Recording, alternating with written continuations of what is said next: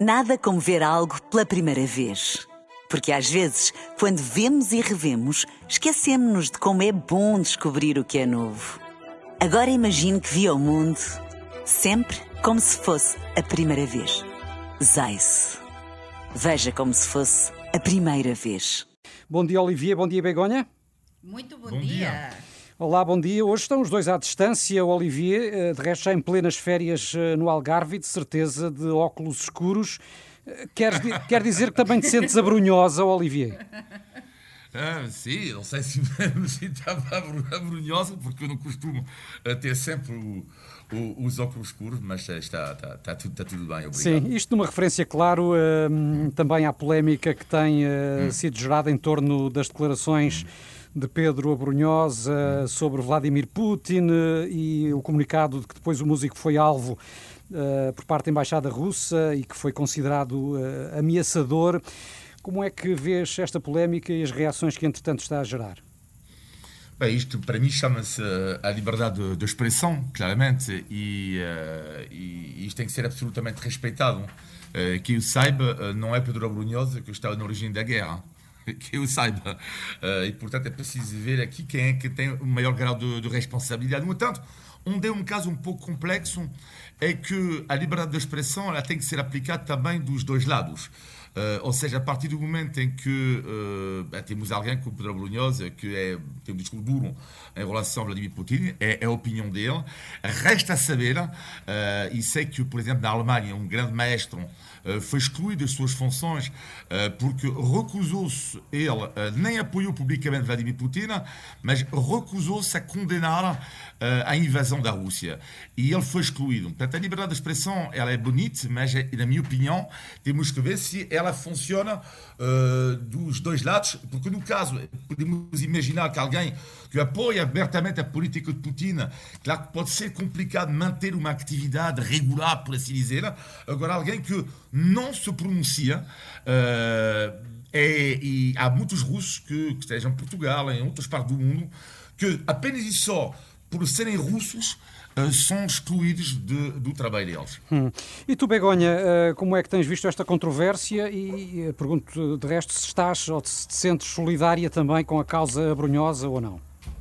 Antes de máis, eh, gostaba de saber como é que está o noso Olivier no Algarve, non é? Imagino o Olivier totalmente descontraído no Algarve, non estará con óculos, mas más pronto. Imagino que estará agora Estou feliz, moito... estou feliz. Ah, ah, feliz, Estou feliz. non é? En que parte do Algarve estás? En que parte? Super, mas eh, super feliz. Estou em, em São Brás de Alportela, perto de, de Faro. Uh, É coñezo, magnífico. coñezo moito ben, é moito xiro, moito xiro. É uma Mas zona mais do volta- interior algarvio. Mas o Olivier, É, o Olivier trata-se bem, não te preocupes. Avançamos então para a questão da, da abrunhosa. Non divi o Abrunhosa. O Abrunhosa que por certo foi o primeiro o primeiro músico que eu coñecí, o dos primeiros músicos portugueses que non coñecía coa anterioridade cando cando vim morar eh, a Portugal, non é? É un dos grandes músicos portugueses e sobre todo un dos grandes compositores de letras eh, de, de cansoes eh, con moito significado non é? cae en Portugal. Eu, sin dúbida, estou tamén solidaria con ele e, e acho que mm, acho que esta polémica chegou no momento certo, no sentido de que é moito importante non é neste momento que as autoridades demostren a solidariedade con ele e tamén o resto de, da cidadanía en Portugal.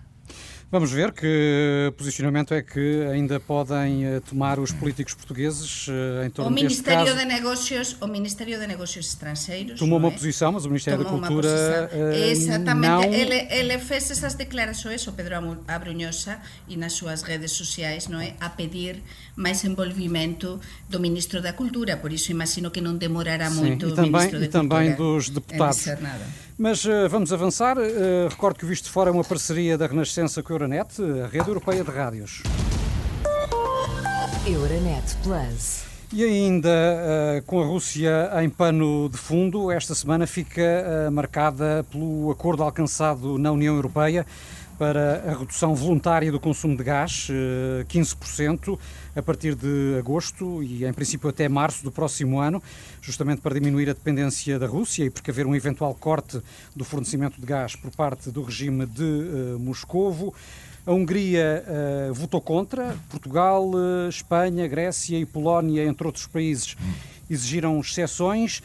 O que, é que, o que é que vos parece este acordo? É um sinal, apesar de tudo, de unidade uh, na União Europeia ou tantas exceções mostram que a Europa não estará assim tão unida? Olivier. Eu diria que é, por um lado, é uma mensagem política forte, porque se na Europa conseguimos uma redução, por exemplo, de, vamos imaginar, de 10, uma média eh, de 10%, é uma mensagem política forte uh, uh, dada a Vladimir Putin. Mas, do outro lado, de facto, há tantas exceções, tantas, tantas exceções neste, neste corte, que estamos a ver que ainda estamos a longe da, da, chamada realidade, da realpolitik que vai acontecer uh, no próximo inverno, porque uh, se temos um inverno difícil na Europa e, sobretudo, nos países tipo como, como a Alemanha, como a, França, outros países onde há necessidade de usar, de ter o aquecimento dentro das casas, é evidente que o acordo que, é, que, está, que é atual não será suficiente. Não será suficiente e por isso eu acredito, infelizmente, que sim, terá que haver em algumas zonas alguns cortes, vamos ver se para as empresas, para, as, para os particulares. Eu acho que neste momento tem uma espécie de pré-plano antes do verdadeiro plano que vai acontecer no inverno. Sendo que vários países já começaram, Espanha... já começaram, entretanto, sim. a poupar nos gastos, como na Alemanha já há várias cidades a tomar medidas eh, para reduzir desde já o consumo do gás. Mas dizias, Begonha? Sí, o que dicía precisamente eh, ten a ver con o que acabas de dizer e o que estaba a dizer Olivier que en España xa eh, nos últimos días os principais xornais e os órganos de comunicación social xa están adiantar, xa se a preparar para os cortes que se preparan eh, cando voltemos de ferias. É dizer, por exemplo, dizer, aparecen algúns xornais, oye, vamos ter de tomar duxe, eh, mas de uma maneira máis breve, é dizer, un duxe, en vez de demorar quente. 15 minutos, menos tempo, menos quente, por exemplo, en vez de 15 minutos, 5 minutos. Non sei, Oliviero, que demora en tomar duxe. Por exemplo, para as mulleres é moito máis complicado, non é? Eu non que tomo temos... duxe, eu sou francés, Uh, mas as mulheres, as mulheres que temos o cabelo Só o velho mito de que os franceses não tomam banho, as, não é? Para as mulheres espanholas e portuguesas, que somos muito limpinhas, eh? e que temos o cabelo comprido e bastante cabelo, isto de um duche, cinco minutos, tens de pôr, eh, por exemplo, o shampoo, depois amaciador, depois non sei que, é un bocadinho difícil, mas xa se están a facer varios, eh, varias eh, reportagens nas televisões, por exemplo, sobre este tema. O que vai talvez talvez não fosse má ideia preparar um manual de como tomar banhos rápidos, não é? ah, e para mim este acordo de Bruselas é um acordo de mínimos, colegas. É um acordo de mínimos. Porque eh, máis unha vez eh, os nosos países ibéricos tiveran de ceder, como ben sabemos non concordaban co este acordo non é? inicialmente proposto, a Unión Europea e o resto dos países tamén cederan, non é? E é un acordo de mínimos, non é? Mas a ver o que acontece, porque non estou a ver con estas mudanzas climáticas. Imaginen que apareza o que teñamos uns días de moito, moito, moito, moito frío, porque todo é posible, antes de tempo, a ver como é que facemos. É dizer, vamos ver a prova do algodao, vai ser cando comenzar o frío, cando voltemos das férias, eh, a ver como é que resolvemos esta, esta redução do consumo. Bom, e, e, no meio de toda esta crise, o Ministro Russo dos Negócios Estrangeiros uh, andou esta semana pelo continente africano, que de resto há vários países uh, em África que são das grandes vítimas indiretas da guerra na Ucrânia, não é? Devido eh, nomeadamente uhum. à questão dos, dos, cereais ainda retidos eh, na Ucrânia e também na própria Rússia. Mas Lavrov passou pelo Egito, pelo Congo, pelo Uganda, Etiópia, eh, para estreitar laços e, sobretudo, para reunir apoios em troca de acordos militares. O que é que te parece esta estratégia do, do, do Kremlin, Olivier?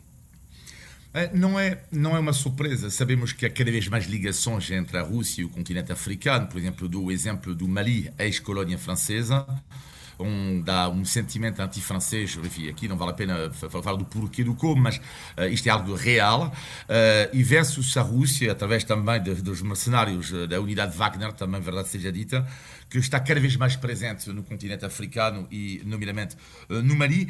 E, de uma certa forma, é a vida de Lavrov é para dizer aos países africanos, é o discurso habitual de, de, de Putin, deste regime, que é a culpa diz tudo, se vocês têm, têm, têm, problemas com cereais, tudo, a culpa não é nossa, a culpa é do Ocidente. E é, é, a, tal, também ideologia de se cada vez mais se afastar uh, dos regimes ocidentais, sejam ele francês ou americano, uh, e para se virar para a Rússia. Portanto, eu diria que é uh, o que é super interessante para quem segue de perto a geopolítica, é que temos por um lado, por exemplo, Lavrov, neste momento está no continente africano, e ao mesmo tempo temos Macron, que também está em visita uh, no continente africano, ou seja, uma espécie de batalha diplomática a, a céu aberto uh, no continente africano. Sim, sendo também uh, uma prova begonha de que a Rússia, apesar de tudo pelo mundo, Uh, tem algumas latitudes onde continua a, a, conseguir apoio. Sim, sim, sim, sim, sim, sem dúvida. Parece que estamos a voltar à época à altura colonial, não é? Na altura colonial, os grandes países europeus, não é? Eh, se paseaban pela África, non é? Eh, para, para ter cada vez eh, máis forzas, Sim, Da mesma forma que os Estados Unidos e a União Soviética Sim, disputavam justamente sí, o controle dos o países dominio. africanos. Sí, e neste caso é voltar outra vez a isto coincidentemente, como dicíamos, que estesen eh, tanto eh, eh, eh, os, este político ruso como no caso de, da França o seu presidente, a súa máxima figura no, eh, no continente africano, dis moito, e dis moito do que se procura neste momento, non é? Eh, que, que, que, que contar a África sempre foi importante e, e continuará a ser importante, non só eh, pelos apoios, mas tamén pela riqueza que ten, non é? E, e o, que, o que pode significar tamén para Rusia agora neste momento contar con o apoio de determinados países ou grandes potencias africanas pois iso indica tamén que mm, o apoio internacional a Rusia está moito fragilizado.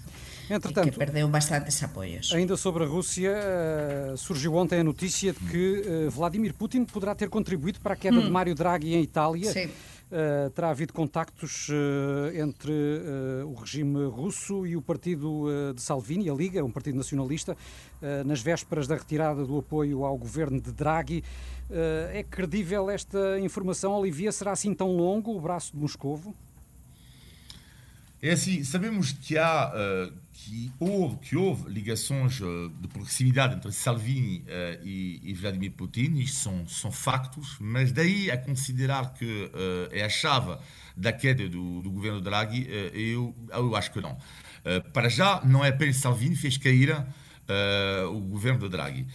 e depois, não podemos também cair no, no erro Uh, considerar sempre que é um partido da extrema-direita, e Salvini é claramente o homem da extrema-direita, considerar sempre que, uh, que é a Rússia que sempre manda em qualquer lado. Uh, também não podemos cair neste erro. Por exemplo, na Itália, a senhora Meloni, que, que é, se a aliança direta ganhar as eleições, poderá ser a primeira-ministra da Itália, portanto, uma mulher claramente da extrema-direita, mas também ela foi clara, ela tem uma, uma posição atlantista, ou seja, perto do, uh, dos Estados Unidos e até apoia ela a entrega de armas da Itália à Ucrânia. Portanto, não podemos também uh, caricaturar uh, desta forma a, a política. Sim. Mas, poder, mas, mas ter contribuído é possível, é verdade, não sabemos, estamos a falar de rumorologia, não é? Mas todo é possível e pode ser possível. Eh? porque é verdade que, eh, que, que iso sí que há algún tipo de prova que, que o regime de, de Moscovo sí que axudou a determinados eh, partidos ou movimentos de, de extrema direita Eh, e, e antes se falaba, non sei se se lembran, cando foi o dos coletes amarelos, non é? Na França, que podería estar por trás tamén a axuda de Moscovo. Portanto, tudo é possível, xa veremos. Pelo menos sabemos que eles andam por aí. Exatamente. Uh, e de resto, uh, voltando ainda aos aliados uhum. de, de, de, Putin, uh, falamos agora de Viktor Orbán, o primeiro-ministro húngaro, que voltou a ser notícia nos últimos dias por motivos bastante polémicos. Ele defendeu que os europeus, ou em concreto os húngaros, não se devem misturar com outras raças. Um, isto causou polémica entre os próprios aliados de Orban. Como é que vem este novo passo que o dirigente húngaro empreendeu, Olivier? A Hungria afasta-se cada vez mais da União Europeia. Uh, vamos lá ver até que ponto uh, isso, uh, que, que, reação se um dia vai ultrapassar o limite dos limites. Mas isto é muito preocupante, porque há lá duas declarações que são preocupantes. A primeira, como tu disseste, tu disseste, não é? Não somos, dizer, um país, uma raça mista, não sei o quê, mas pronto. Mas eu diria que o mais grave é quando ele fala até, mete uma pé de piadinha, lamentável, falando do know-how da Alemanha em matéria de gás. Sim, sim, faz sinceramente, uma referência como... indireta às câmaras de gás do regime nazi. Exato.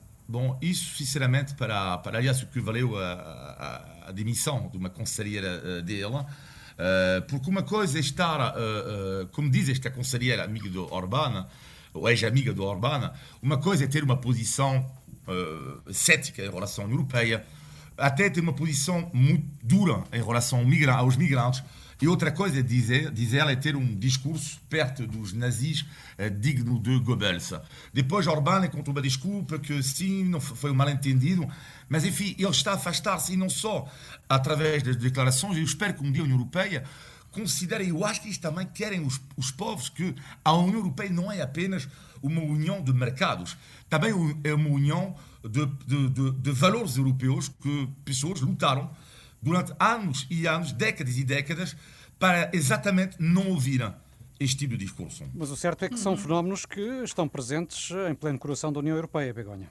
Sí, sí, no, e isto tamén estábamos a falar da África, no, eh, que nos, nos lembraba a época colonial, no, eh, eh con, con, con as potencias europeas a tentar presionar e a ter e a dominar cada vez máis o continente africano. Neste caso é voltar, parece que voltar para, para, para a época eh, da, da Segunda Guerra Mundial, para a altura da, da raza aria, do nazismo, eh, dos radicalismos extremos, no, eh, do Hitler. Eh, non sei, isto, isto faz, eh, faz mm, pensar e e a mí me, me, me enche de, de, de, encheme de, de preocupación porque isto é moito, moito perigoso.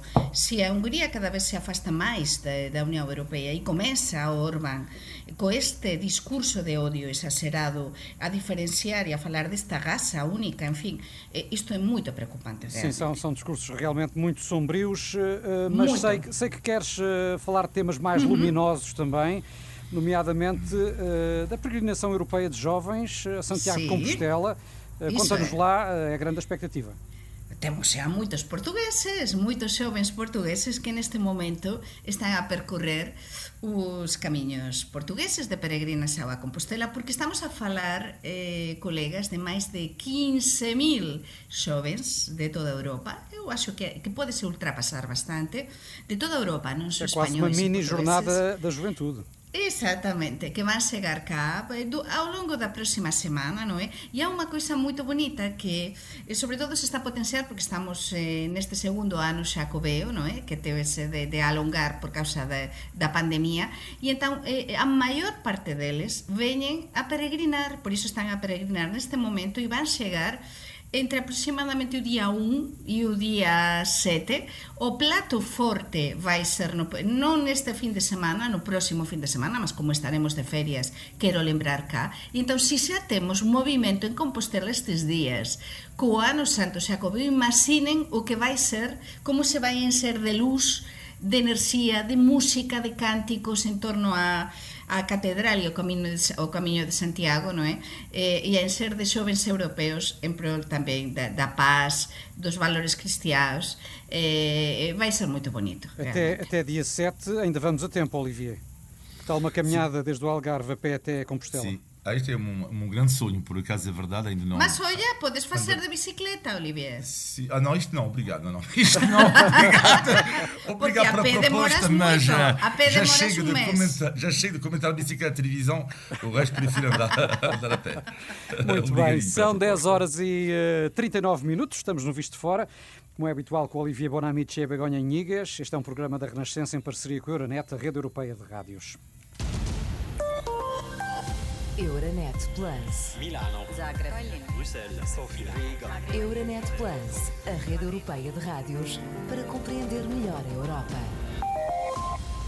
Por cá, para além das intermitências no funcionamento das urgências hospitalares, eh, sobretudo ginecologia, obstetrícia, blocos de partos, eh, a semana também ficou marcada por notícias em torno da falta de polícias e, eh, noutra perspectiva, pelo excedente orçamental que registou níveis históricos no primeiro semestre deste ano.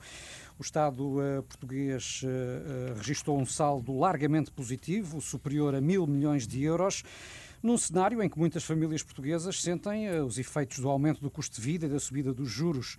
Uh, como é que vem este contraste entre, uh, por um lado, o excedente do Estado e os problemas financeiros que tantas famílias enfrentam, Olivier? o facto de haver uma, um excelente orçamentário é uma excelente notícia. Uh, não é também uma grande surpresa, uh, tendo em conta o contexto atual, uh, mas eu, eu acho que devia o, o, governo se focar em dois pontos, que é o, o, apoio às famílias mais carenciadas e aos setores mais carenciados. Por exemplo, o contra-exemplo foi feito em França. Que é, em França, por exemplo, rapidamente foi feita uma, uma redução, como em vários países, do preço da gasolina uh, por litro. Só que esta medida é, diz respeito a toda a gente. Uma pessoa rica uh, vai beneficiar do mesmo desconto que uma pessoa uh, carenciada. Isto não pode ser. Portanto, o foco tem que ser feito neste momento aos setores mais carenciados e às famílias mais carenciadas. E, em paralelo, é preciso nunca esquecer que este dinheiro deve absolutamente servir para a redução da dívida pública. Porque Portugal e não só outros países, como a Espanha, a França, a Itália, têm uma dívida pública enorme e o problema da dívida pública, é claro que não é algo muito popular, porque quando falamos para reduzir a dívida pública, as pessoas pensam assim, oh, porque pagamos mais logo, pagamos depois. Só que se tu não reduzes a tua dívida pública, tu vais ter cada vez menos serviços públicos de qualidade. E tem a ver com o hospital e tem a ver com a educação. Para, para mim, são os dois pontos em que o dinheiro absolutamente deviam ser usados, nomeadamente, uh, à redução da, da, dívida pública. Sim. E, sobretudo, se uh, não se reduzir a dívida pública, expõe-se o país uh, a toda a espécie de contextos desfavoráveis do ponto de vista internacional, como já estamos a assistir de resto com aquilo que está a acontecer um pouco pela Europa e que está a fazer subir também os juros portugueses. Begonha, mas pelo menos uh, uh, falta de dinheiro uh, o Governo não tem para não avançar com medidas concretas de ajuda às famílias.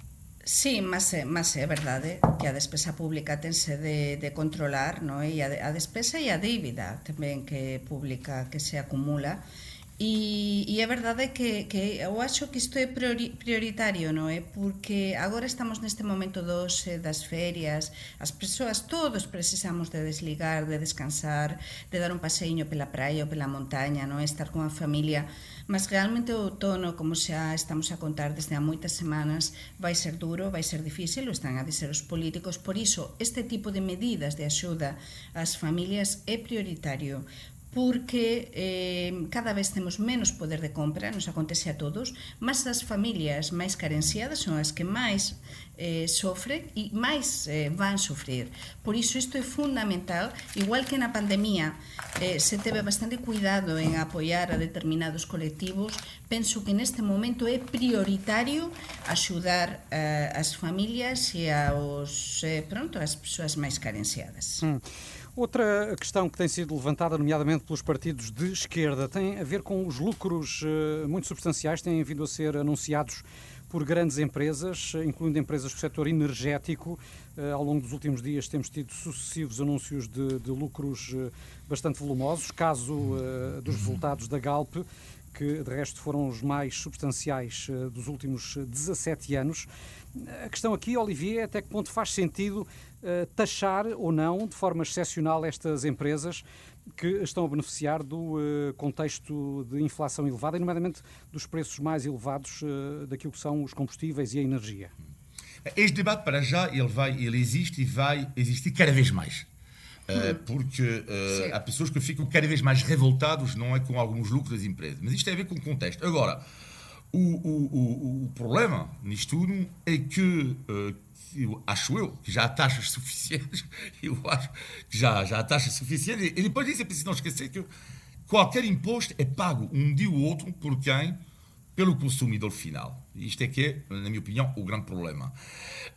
Uh, o que não impede é que, por exemplo, em França, houve um debate sobre isto, foi por um triz que a lei não passou, Uh, portanto, uma lei apoiada pela esquerda e a extrema-direita, curiosamente, uh, portanto, para ter esta taxa extra, não é? Uh, e afinal, a empresa Total, que fez lucros monumentais, decidiu que fazer um pequeno gesto, não é? E a partir de setembro, acho eu, vai baixar 20 cêntimos por litro a gasolina. portanto, é, é melhor, na minha opinião, haver este tipo de gesto do que impor à empresa uma taxa, por depois, de qualquer modo, há sempre forma, uh, depois de ter a sua atividade num outro país, ou então, eventualmente, de esconder os seus, uh, os seus lucros, etc.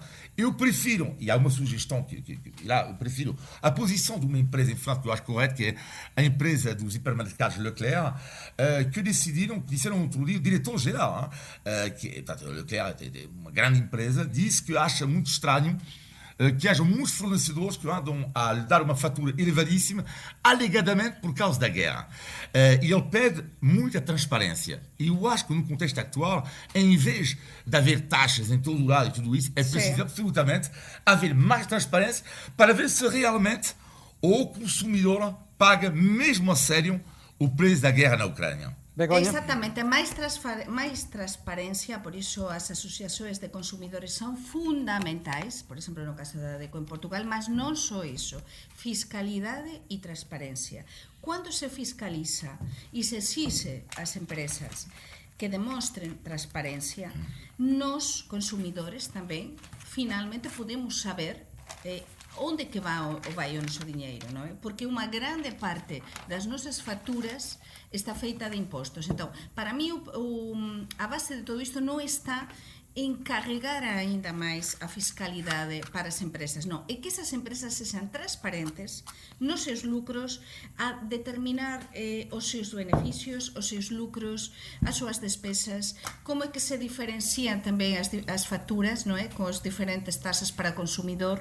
Todo iso é moito, moito importante porque senão vamos chegar a un momento con, eh, no que o descontentamento social eh, vai chegar a un limite xa que vai ser difícil de controlar. Hum. Gostava de ouvi-los ainda sobre uh, outra polémica que está aí latente, uma polémica política que opõe o Chega ao Presidente da Assembleia da República, nomeadamente uh, devido ao projeto de censura do partido de André Ventura, uh, Augusto Santos Silva, que entretanto decidiu pedir um parecer à Comissão de Assuntos Constitucionais. Vendo de fora este caso, Olivier, o que é que te parece e quem é que sai mais a ganhar? Ah, isto é uma. Eu vou confessar que esta, esta conversa entre os dois homens, não é? Eu ouvia três vezes. Uh, portanto, ouvi esta manhã, eu ouvia duas vezes esta semana. Porquê que eu ouvi três vezes? Porque uh, às vezes não podemos ficar na primeira impressão. impressão. Uh, temos que analisar um pouco e, e ver. E, e, de facto, o, o, Augusto Santos Silva. Eu não sei, quando eu ouvi falar a resposta da Ventura, eu não sei se ele respondeu como Presidente da Assembleia ou como uh, uma resposta partidária a André Ventura. Isto é, eu coloco este ponto de interrogação. E é um debate que eu acho que faz sentido. Este debate faz sentido. Agora, André Ventura, uh, claro, sabemos que é um candidato anti-sistema, já foi anti-Ferro Rodrigues, agora anti-Santos Silva. Uh, eu acho que neste tipo de coisas tem que haver a questão da legalidade. Se, por exemplo, vamos imaginar que André Ventura tivesse dito uh, algo que ele não disse, uh, os imigrantes não estão bem-vindos em Portugal. Eu acho que caberia ali ao Presidente da Assembleia da República, sim, dizer que isto, por exemplo, é algo que, que é, uh, vamos imaginar, que é ilegal, não sei qual é a palavra, mas enfim, que não respeita a Constituição Portuguesa, etc, etc. Ok.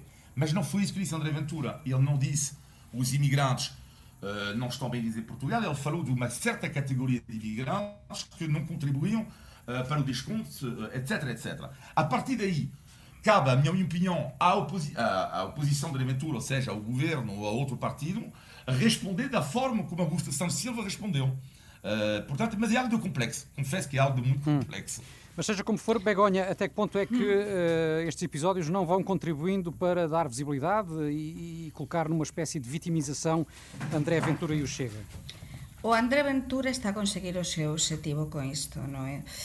e o presidente do, do Parlamento, eh, Augusto Santos Silva, pois claro, eh, non se conseguiu controlar e, e o André o, o André Ventura eh, xoga con todo isto, é dizer, ele é así e o que tenta é, é, é tirar, é, é acabar con a calma, digamos, eh, dos seus adversarios políticos, non é? Para ele protagonizar eh, o que le quer protagonizar, que, que estar continuamente a sair nos, nos media. Pero, mas para mí o incrível disto é que teña de ser o presidente da República máis unha vez como se estivésemos nunha escola, nun patio de, de escola, de colexio, non é? A solucionar, e dizer, onten o presidente da República almoçou no Palacio de Belén con Augusto Santos Silva como presidente do Parlamento, non é? En teoría, pronto, foi ele que o presidente do Parlamento que o convidou para ese sao bicentenario Sim, da Constitución de 1822. Mas, mas, hoxe vai receber ao, Augusto, ao, ao André Ventura. Então, para mí, isto é máis unha maneira do André Ventura de tentar conseguir protagonismo e, e, e a facer perder os nervios, non é? Os nervos dos seus adversarios políticos. É mm. simplesmente isto, non é? É, é unha coisa como tipo patio de colégio. Estamos cada vez mais próximo das 11 e no Visto Fora temos de avançar para o último índice de tugalidade desta temporada. Preparem aí, portanto, o vosso conhecimento vamos da língua lá, portuguesa. Vamos lá. Portugal! Índice de Tugalidade. Como é habitual, trata-se de descobrirem aqui o significado de uma daquelas expressões que qualquer português conhece, mas que uh, para estrangeiros nem sempre é fácil entender, embora no vosso caso, como são portugueses de adoção, vão acertar de certeza. Uh, para mais, o Olivier, estando em férias, está mais atento à meteorologia que nunca. Mas uh, o que é armar um pé de vento?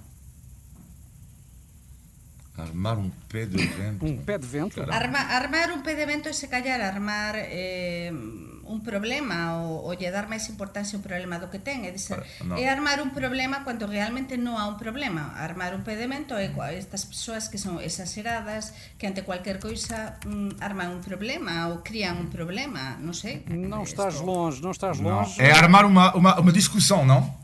Sim, exatamente, é armar uma discussão, Um armar, problema, não é armar uma discussão. confusão, É, é, armar... é, mas eu fiz batota, eu fui vir no computador, é a vantagem está de Ah, férias. não, não, Mas eu não fiz batota. Ah, mas eu sou honesto. É, Ah, mas eu sou honesto.